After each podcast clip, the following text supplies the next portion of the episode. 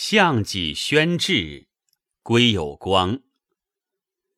项脊轩，九南阁子也。市井方丈，可容一人居。百年老屋，尘泥渗露，雨泽下注，每一案故事无可治者。又北向不能得日，日过无以昏。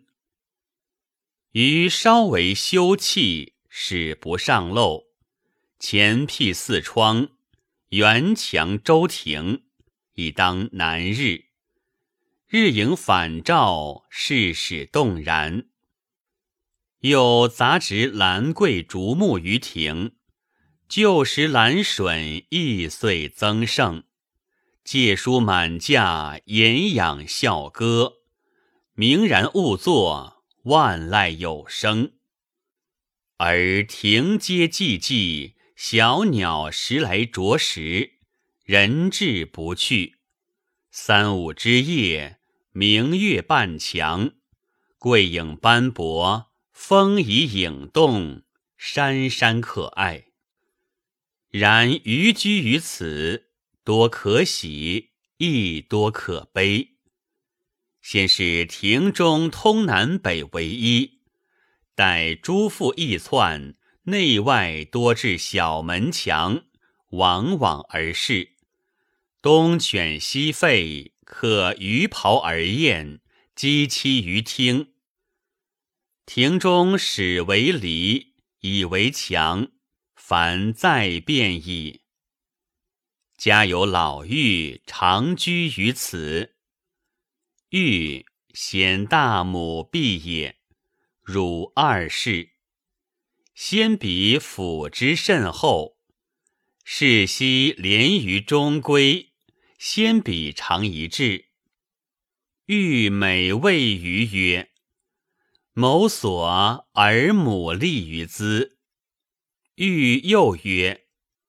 孺子在吾怀，咕咕而泣。娘以指叩门扉，曰：“儿寒乎？欲食乎？”吾从板外相为应答。语未毕，余泣，欲亦泣。余自束发读书轩中。一日，大母过于曰。吾儿久不见若影，何竟日默默在此？大类女郎也。必去，以手合门，自语曰：“吾家读书久不孝，儿之成则可待乎？”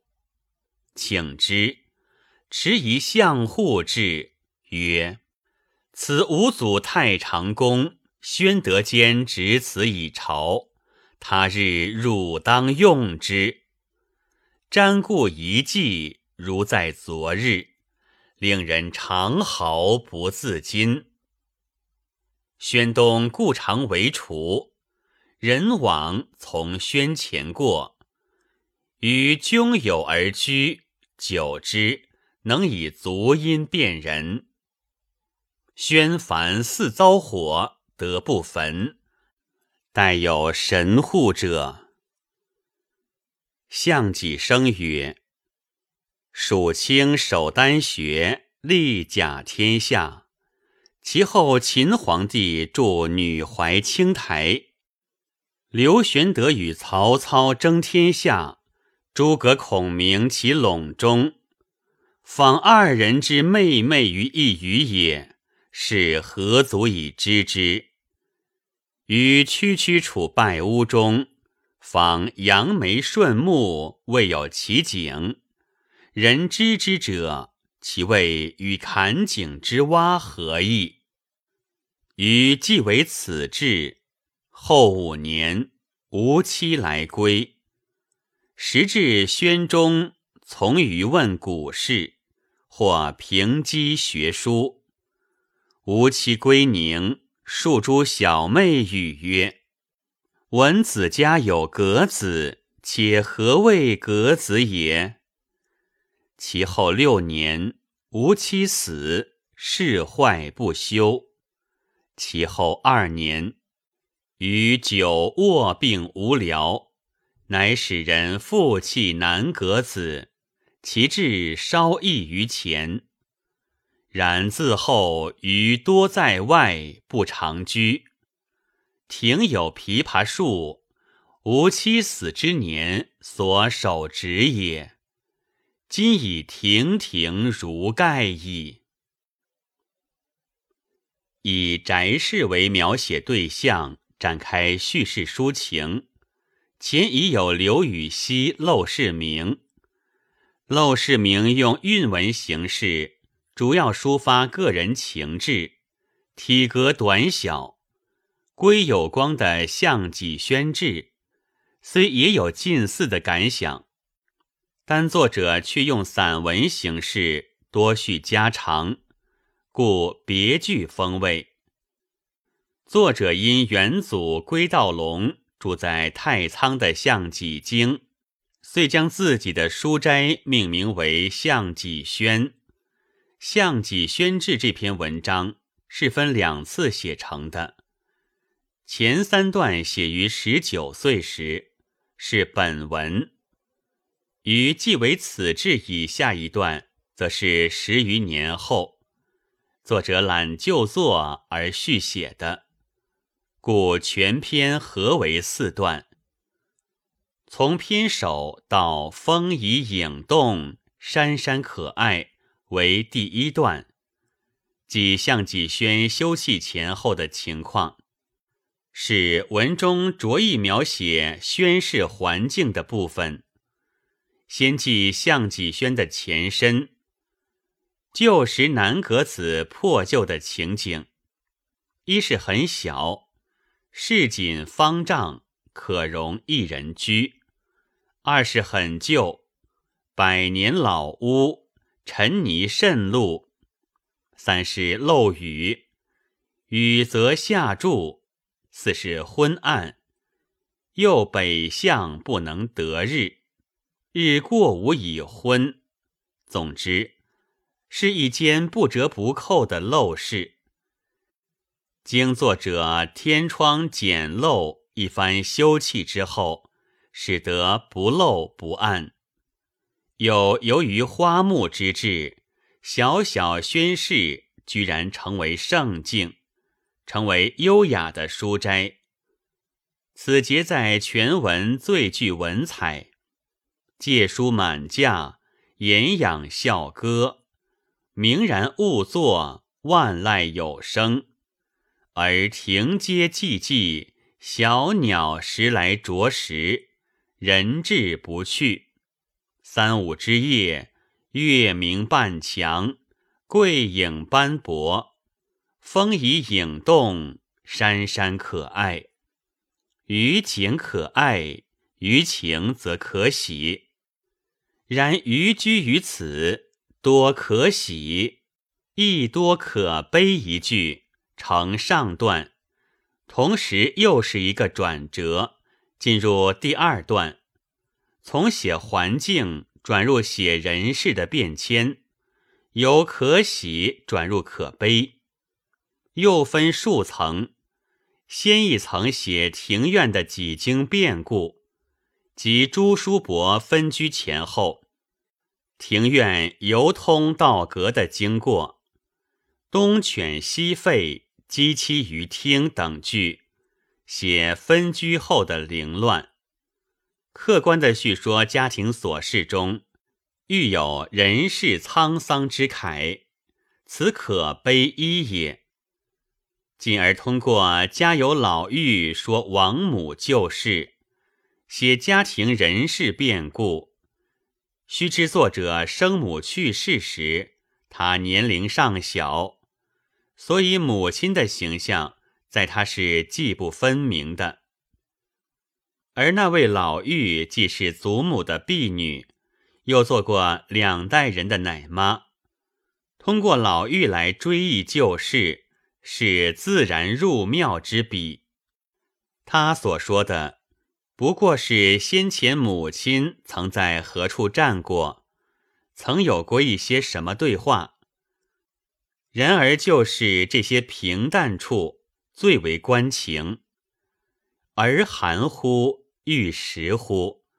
短短的两句，就惟妙惟肖的刻画出一个闻而啼而动了怜爱的年轻母亲的形象。这种追忆，无疑会引起过早的失去母爱的作者的伤心，此可悲二也。再有便是作者自己对祖母的追忆。那段往事似乎也很平常，却同样洋溢着醇厚的人情味儿。吾儿久不见若影，和近日默默在此，大泪女郎也的垂问，和吾家读书久不孝，儿之成则可待乎的自语，以及持象牙朝户的一段勉励。生动地表现了老祖母对孙子的疼爱与厚望。以上回忆，看来不过是家庭生活中一些鸡毛蒜皮的小事，然而一枝一叶总关情，而且是为中国文化心理结构所决定的至深之情，即人子之思和伤逝之痛。难怪作者说：“瞻顾一迹，如在昨日，令人长嚎不自禁。”以下又带过一笔，叙宣中幽静与宣屡遭火而幸存，军官提议。其中，宣中关门读书，闻足音而辨人一节。不但善写日常细微感觉，而且还写出了一个耐得寂寞的读书人形象，为下段议论伏笔。姚鼐说：“镇川之文美于不要紧之题，说不要紧之语，却自风韵疏淡。本段及其例证。”第三段即项脊生的一番议论，作者以首单学的八寡妇卿和高卧笼中的诸葛亮，与处败屋寒窗之下的自身相比附，既自慨局促，又有自矜抱负之意，故语末虽以坎井之蛙自嘲。有未尝不含有对凡夫俗子的反讽与孤芳自赏的意味。最后是若干年后的补记，续写项脊轩在妻死前后的变化，欲有新晋的悼亡之情。文中记其生前所事，以平淡中见隽永。与前文格调毫无二致，不长居三字似可收束全文，然文末又摇曳生姿，写到亡妻手执的一束琵琶，亭亭如盖。欲睹物怀人，悼亡念存之思，较之木木以拱之类成语，犹觉余味无穷。饶有新意。总之，此文在叙事上以白描见长，抒情亦以素朴为本，老老实实的回忆，平平常常的叙述，其淡如水，其味弥长。恰如王希爵所说：“无异于感人，而欢于惨恻之思，异于言语之外。”这种以口头语说家常事的意境与笔墨，乃是归有光在唐宋八大家之后的一种创造。所谓豪华落尽见真纯，是可以移平归文的。行文散漫，似随口道来；然而无论写景、叙事、抒情。均围绕项脊轩这个中心，故能形散而神聚。虽总以素笔为主，但也有变化。如第一段稍具文采，与后文的质朴不同，却正与可喜可悲的情感变化对照相吻合，故不能说作者在写作时毫无匠心。本文作者周孝天，朗读。白云出岫。